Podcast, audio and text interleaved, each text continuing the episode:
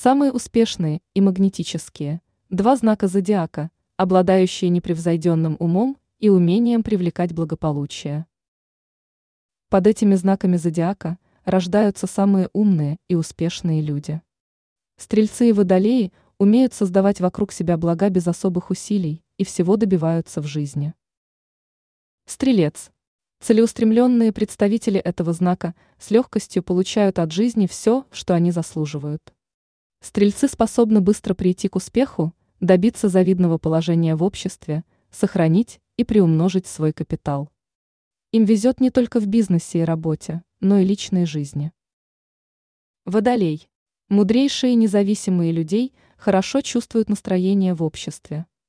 Водолеи умеют выбирать профессии, которые помогают им добиться прогресса, успеха и обогатиться. Им удается легко перестраиваться и менять сферы деятельности.